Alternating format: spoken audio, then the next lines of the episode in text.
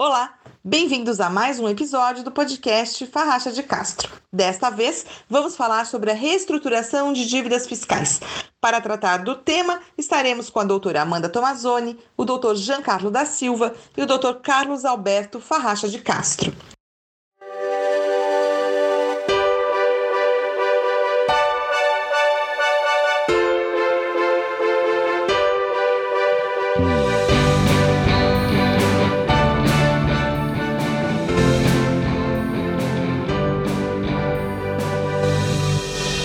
Começar, vamos falar com o Dr. Carlos Alberto. Como vai?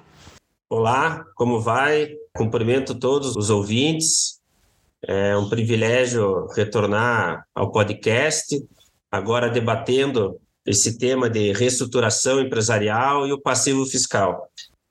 O Brasil atravessa uma crise econômico-financeira há alguns anos, praticamente uns seis anos, desde o fim do governo Dilma. É, essa crise foi agravada pelo período da pandemia e agora, nessa fase pós-pandemia, com as taxas de juros elevadas. Para ter uma ideia, hoje mais de 70% das famílias estão endividadas. Então, o que acontece é que geralmente nesse cenário os empresários deixam de recolher impostos. Existe alguma solução para esses empresários que deixam de recolher os impostos e ficam com dívidas fiscais? É, como bem indagado, é verdade que o Brasil atravessa uma crise financeira e a sociedade vem lutando, avançando, apesar dos seus percalços, mas atualmente o nível de endividamento das famílias alcança um patamar recorde. E isso acarreta diretamente na atividade das empresas. E quando as empresas começam a enfrentar dificuldade econômico-financeira, geralmente um dos primeiros sintomas é deixar de recolher imposto. E, infelizmente, isso acaba ficando uma bola de neve, porque a legislação mudou muito. No passado, quando eu digo aqui 30 anos atrás, era usual o empresário deixar de recolher imposto para fazer capital de giro. Atualmente, isso não compensa, porque os impostos são atualizados pela Selic. Veja que a taxa Selic tá, atualmente está 13,75 ao ano. Mais juro, mais multa. É muito difícil que ele venha a ter um resultado para cobrir esse passivo, sendo que essa dívida já é originária de uma situação de dificuldade econômica. Daí a grande questão, mas o que fazer? O que fazer? Se a resposta fosse fácil, nós não estaríamos debatendo aqui. É, mas me parece que nós temos que, juridicamente, atuar em dois cenários. Primeiro, num cenário preventivo. Eu acredito que cabe ao empresário se socorrer de consultoria dos seus colaboradores, de outras medidas de gestão para tentar que o seu negócio se torne viável, porque se o negócio continuar inviável, não tem solução jurídica que resolva. Pois bem, feita essa questão, cabe aos advogados tentar analisar a base, a origem dos tributos que estão incidindo, para ver se não existe bitributação, para verificar se não está havendo pagamento de um tributo que já foi considerado inconstitucional pelo Supremo, ou outro tributo que a legalidade está sendo discutida nos tribunais, ou seja, tentar, dentro da legalidade, minorar a carga tributária. Se não for possível isso, se não for possível isso, talvez administrar esse passivo na justiça com defesas fiscais, ou antes disso, defesas administrativas no CARF, no tribunal administrativo até que o empresário volte a gerar lucro. Agora, se o passivo se tornar impagável, a situação fica um pouco mais delicada. Por que, que fica delicada? Porque o empresário é, que tem dívidas fiscais, ele não está protegido por um remédio jurídico como a recuperação judicial ou extrajudicial esse tipo de dívida fica fora da recuperação judicial e extrajudicial. Você não adianta você tomar essa medida para corrigir passivo fiscal. É bem verdade que você pode pedir uma recuperação judicial para reduzir o seu passivo em 50%, 60%, conseguir vender bens que você não consegue se não tem certidão negativa, e com a redução desse passivo na recuperação judicial, você tem a caixa para pagar as dívidas fiscais, mas as dívidas fiscais ficam fora. Talvez possa ser o caso dele pedir uma falência. Só que a falência, ela em regra, ela implica na extinção da atividade empresarial.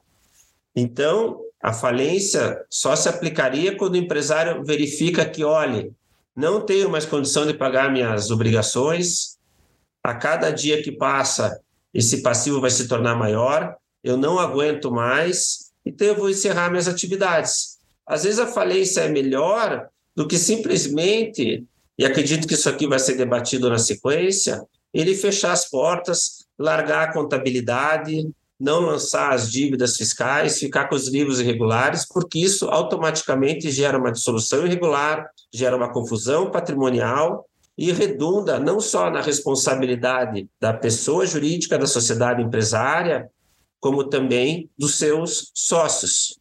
Então, a falência pode ser uma solução para resolver o passivo fiscal e o problema dos impostos? Excelente pergunta, Sandra. Ainda que possa parecer paradoxal, a falência pode ser uma, uma solução. Mas quando? Quando o empresário decide que aquela atividade ela não tem mais solução, ou seja, eu não tenho mais como pagar minhas dívidas. Né? Então, a falência pode ser uma solução, por quê? Porque a falência é um meio regular de extinção e liquidação da sociedade. Então, os débitos fiscais eles estão sujeitos à falência. A falência abrange todos os credores. Daí, o que, que é possível? A sociedade empresária ir a juízo e pedir sua falência. Porque daí aquele negócio tem início, meio e fim. E seus sócios poderão continuar exercendo atividade empresarial. Porque existe uma grande confusão na sociedade e também nos tribunais por intermédio de uma interpretação equivocada da lei de recuperação de empresa e falência. Quando você pede falência, quem é falido é a sociedade empresária. A sociedade empresária fica impedida de trabalhar, não os seus sócios. Então, não havendo fraude, e a gente sempre fala, partindo da premissa que o empresário está de boa fé, se tiver fraude é outro regime, é aquela sociedade empresária pode vir a juízo pedir a sua falência e o passivo fiscal vai ficar circunscrito àquela falência. Não vai alcançar os seus sócios. E esses sócios poderão continuar empreendendo, criar novos negócios, prestar consultoria, prestar serviço ou se tornar empreendedor. Isso juridicamente falando. Claro que no mercado de crédito, se eu sou sócio de uma empresa, o correto, uma sociedade empresária que faliu, o meu nome também vai ficar em restrição de crédito. Eu vou ter dificuldade, mas de conseguir crédito para outro negócio, de conseguir me recuperar, mas tecnicamente falando, eu não tenho impedimento. E eu não estou, numa, quando a falência de uma sociedade limitada, uma sociedade de corações, eu não sou solidário pelo, pagamento das dívidas daquela sociedade empresária. Então, assim, a falência pode ser uma solução. Tem que analisar o caso concreto, mas pode. E é melhor do que o caso que eu falei anteriormente, que a sociedade empresária não tome nenhuma medida, simplesmente encerre as atividades, permaneça com a contabilidade irregular, sem endereço, sem nada, daí aquele passivo fiscal vai ser da sociedade e dos sócios. Daí sim o sócio fica com uma dificuldade maior de se recuperar, porque não vai poder ter bens no seu nome, é, não vai ter tranquilidade, vai estar investindo num outro negócio e de repente vai se deparar com uma penhora, vai se deparar com o oficial de justiça na sua casa. Por esses motivos, em que pese alguns efeitos adversos, a falência pode sim ser uma solução. Ela tem essa finalidade. Depois de conversar com o Dr. Carlos Alberto Farja de Castro, vamos falar especificamente sobre a reestruturação de dívidas fiscais com a doutora Amanda Tomazoni e o doutor Giancarlo da Silva. Olá, como vão? Olá. Oi, tudo bem? Tudo bom? Tudo bom. Vamos ao nosso tema, então. Em que cenários a reestruturação de dívidas fiscais é favorável para uma empresa? Bom, é, considerando a importância né, da manutenção da atividade empresarial, é, a atenção à reestruturação das dívidas fiscais, ela se mostra de extrema relevância, né? É, tendo em vista que o fisco possui uma certa preferência no recebimento dos seus créditos. Por isso, não se pode desconsiderar o aspecto fiscal quando da formulação das estratégias para reorganização da atividade empresarial. Além Entendi. disso, é importante ter em mente que em muitas tratativas comerciais hoje em dia são formalizadas com a apresentação de uma série de documentos que demonstram é, um cenário da, da saúde financeira das empresas. E Sim. dentre esses documentos solicitados, nós podemos destacar dois que são importantes: a certidão negativa de débito ou, na sua ausência, a certidão positiva de débito com efeitos negativos. Entendi. Essas certidões, antigamente, elas eram mais utilizadas quando as empresas participavam em licitações ou contratações com o poder público.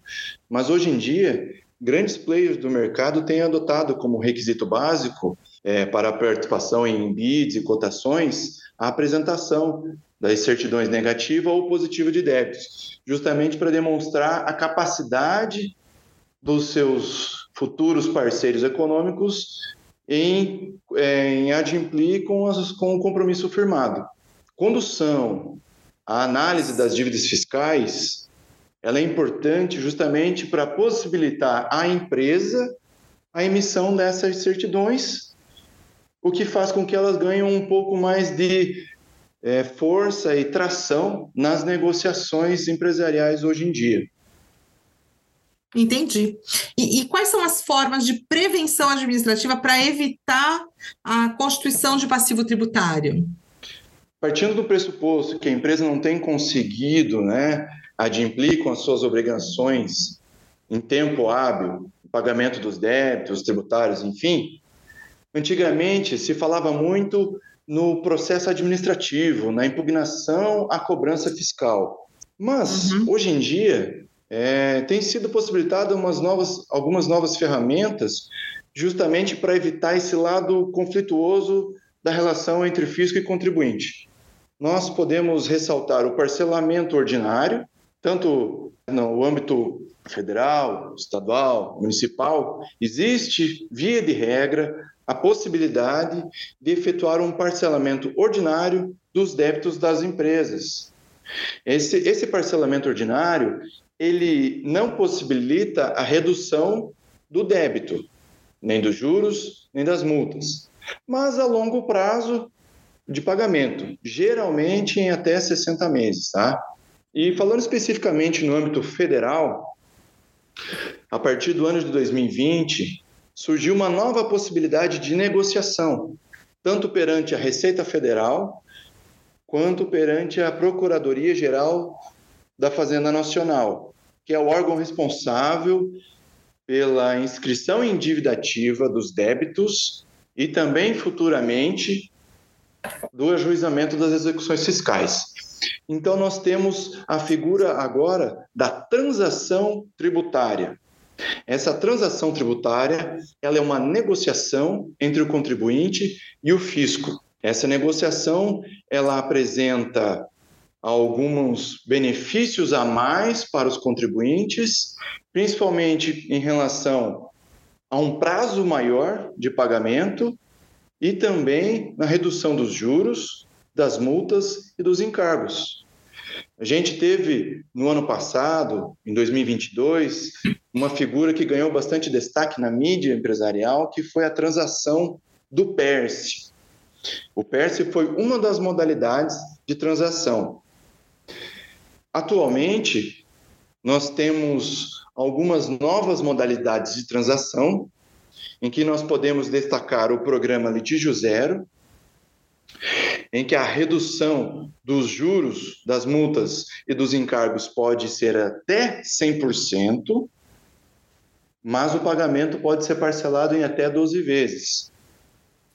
Também é possível, nessa modalidade do litígio zero, a utilização do prejuízo fiscal acumulado que as empresas tenham suportado ao longo dos anos. Também existe a possibilidade de se efetuar a transação de débitos de pequena monta, que são aqueles inferiores a 60 salários mínimos. Nesses casos, a redução do débito total, incluindo ali também o principal, pode chegar até 50%. E o pagamento alongado em até 12 vezes. Perfeito. Na, na Procuradoria-Geral da Fazenda Nacional, existem mais algumas modalidades para pequenas empresas, pessoas físicas, microempreendedores individuais e microempresas, com alongamento do prazo para pagamento em até 145 vezes, com redução de juros, multas e encargos de até 100% e também a possibilidade de utilização do prejuízo fiscal acumulado. Além dessas modalidades pré-estabelecidas, Existe uma figura muito importante também, que é a chamada proposta de transação individual apresentada pelo contribuinte. Tanto perante a Receita Federal quanto em face da Procuradoria da Fazenda Nacional, o contribuinte pode apresentar os seus próprios parâmetros para o parcelamento, para a negociação. Ali o contribuinte tem que indicar a sua capacidade financeira de adimplir com esse negócio, um certo grau de escalonamento das parcelas com relação a um percentual da dívida que ele pode pagar nos primeiros 12 meses, nos primeiros 24 meses, nos primeiros 35, 36 meses e assim por diante. Então, ao invés de serem parcelas iguais durante todo o período, pode-se pagar menos nos primeiros anos e esticando a, o prazo para pagamento. Mas há que se ressaltar que existem alguns requisitos básicos que o fisco deve se ater, principalmente com relação ao valor mínimo dos débitos, que nesses casos deve ser até 10 milhões, e também o, o grau de recuperabilidade desses débitos, ou seja, o fisco vai analisar se a empresa tem condições de adimplir com os parcelamentos ordinários. Caso não seja possível, ou seja, caso a empresa se encontre em uma situação financeira delicada, aí sim o fisco tem possibilitado esses benefícios maiores para o pagamento dos débitos fiscais. Entendi. Agora, é, doutora Amanda, caso não seja possível a resolução na esfera administrativa e ocorrendo o ajuizamento das ações de cobrança pelo fisco, é, existem medidas que podem ser adotadas para resguardar o patrimônio da empresa, não é? Quais são elas? É, então, como já adiantado pelo doutor Jean, quando não há o recolhimento dos impostos, o débito ele vai ser inscrito em dívida ativa. E a partir daí em que a procuradoria, seja ela federal, estadual, municipal, vai ser a responsável pela cobrança desse crédito tributário. Embora existam meios administrativos de cobrança, como por exemplo o protesto da CDA, geralmente a cobrança ela se dá por meio do ajuizamento da ação de execução fiscal, principalmente quando se trata de um débito de valor alto. Né? Uhum. E aqui eu penso que a contratação do advogado é de extrema importância nesses casos, porque a partir desse momento vai ser necessário é, a gente tomar medidas para gerir esse passivo, a gestão do passivo fiscal, né? Como que a gente faz? A gente monitora com basicamente diariamente as ações de as ações de execução fiscal é, para a gente tentar sempre estar um passo à frente para orientar o cliente no sentido de olha, cuidado com conta é, bancária, tenta não deixar dinheiro no banco, porque a partir, do, a partir do momento em que houve o ajuizamento de uma execução fiscal, o patrimônio da empresa ele vai estar em risco. Então é importante esse monitoramento, essa contratação do advogado, até para orientar as medidas que o contribuinte, que a empresa deve fazer, né? Passado, tá? Uhum. Agora, você falou do, do patrimônio em risco, né? Isso ocorre também para os sócios? Há um limite para a responsabilização dos sócios nas ações fiscais? Então, vamos lá. Primeiro, a gente tem que ter em mente que o redirecionamento da execução fiscal ele vai acontecer quando preenchido dois requisitos. O primeiro deles é quando resta configurada a chamada de solução irregular, que, é, pode, que é, pode se dar inclusive de forma presumida, pelo simples fato de a empresa não ter sido localizada no seu endereço cadastrado na Receita Federal. Por exemplo, vamos imaginar que foi juizada uma execução fiscal em face de uma empresa X o AR da carta de citação, ou até mesmo oficial de justiça que foi lá no endereço da empresa para citar ela, certifica que a empresa não funciona mais naquele local. Nesse cenário, já é autorizado o redirecionamento da cobrança para o sócio. E ele vai responder com o seu próprio patrimônio né, pelo valor da dívida. Então, ele também vai ficar sujeito a penhora de dinheiro, penhora de veículos. Daí a importância até da gente, que a gente sempre destaca, de manter o endereço da empresa sempre atualizado na Receita Federal e sempre ter alguém para responder, ao menos as correspondências. Uhum. É, e o outro requisito é que o sócio que vai ter, que pode ter essa cobrança redirecionada, ele tem que ter poderes de gerência, né? Poderes de administração dentro da empresa e tem que ter a época da dissolução irregular, né? Não é quando foi constituído o tributo, quando não, quando não foi pago. Não. Então, quando eu considero essa, essa dissolução irregular, o sócio que estava administrando a empresa nessa época é que vai poder ter essa cobrança redirecionada para ele. Perfeito, doutora Amanda, muito obrigada. Quero agradecer. Eu que agradeço. A, a todos, né? Quero agradecer também ao doutor Carlos Alberto, a você, doutora Amanda, ao doutor Jean. Muito obrigada pelos esclarecimentos. Por hoje, o podcast Farracha de Castro fica por aqui e até o próximo episódio. Muito obrigado, Sandra. Eu agradeço a oportunidade. Penso que esse bate-papo foi muito interessante. Parabenizo também o doutor Jean, a doutora Amanda. Foi um privilégio estar debatendo esse tema com vocês. Muito obrigado. Obrigada e tchau, tchau. Tchau, tchau. Tchau, tchau doutor Jean. Tchau, até mais. Até.